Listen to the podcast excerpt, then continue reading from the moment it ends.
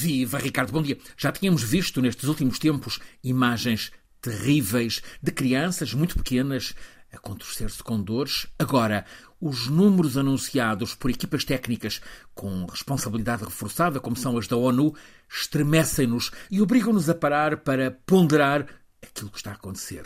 Denuncia a ONU que só nestes últimos quatro meses, entre 15 de maio e 15 de setembro, mais de 1.200 crianças com menos de 5 anos de idade perderam a vida em nove dos campos de refugiados sudaneses. Perturba dizer este número, 1.200 crianças que não resistiram, e isto só nestes últimos tórridos, secos quatro meses. Os pais, as famílias, essas crianças fazem parte dos 7 a 8 milhões de sudaneses que desde abril estão a tentar fugir dos combates da guerra que então deflagrou entre tropas de dois generais rivais no topo do Sudão. Eles, em conivência com interesses estrangeiros, estão a fazer de Khartoum, a capital sudanesa, um inferno. Grande parte da população quase 50 milhões de pessoas, desde que é o terceiro maior país de África, vivia à volta de Khartoum. Desde o começo da guerra, em abril passado, muitos, os que podem,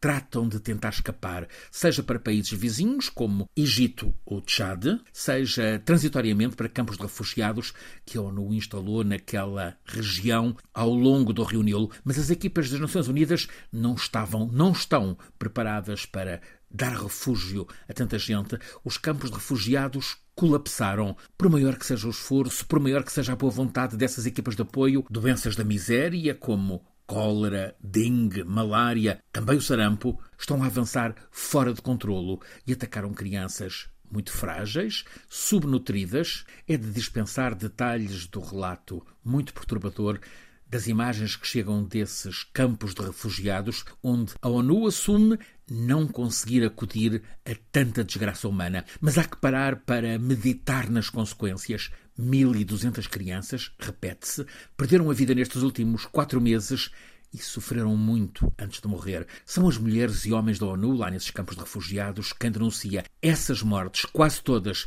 são consequência da nossa indiferença, porque o mundo olha para o lado, não mobiliza a ajuda necessária para onde ela é dramaticamente necessária, e nestes campos de refugiados sudaneses falta tudo, a começar por água potável, falta todo o tipo de alimento básico, e isto num quadro que a ONU sintetiza na frieza destes números. 25 milhões de sudaneses necessitam de ajuda urgente. Entre esses 25 milhões, mais de metade é constituída por crianças com menos de 12 anos, crianças expostas à drástica redução de quantidade e qualidade de alimentos necessários. Ainda mais pesadelo, entre crianças e juvenis há uns 12 milhões de menores baseados como refúgio de guerra em zonas do Sudão onde não há água potável. A ONU e outras organizações de apoio encaminham para essas zonas caminhões cisterna para fornecimento de água. Mas, como é de imaginar, não há como levar água